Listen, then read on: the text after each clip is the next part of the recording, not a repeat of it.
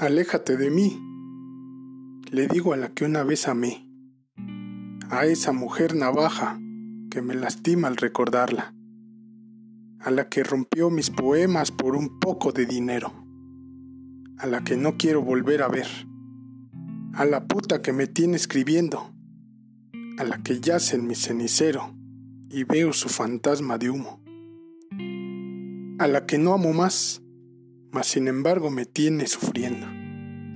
A la mujer veneno labios de perro ojos color cuervo, a la que empalagué de tanta poesía dulce, ficticia y cursi.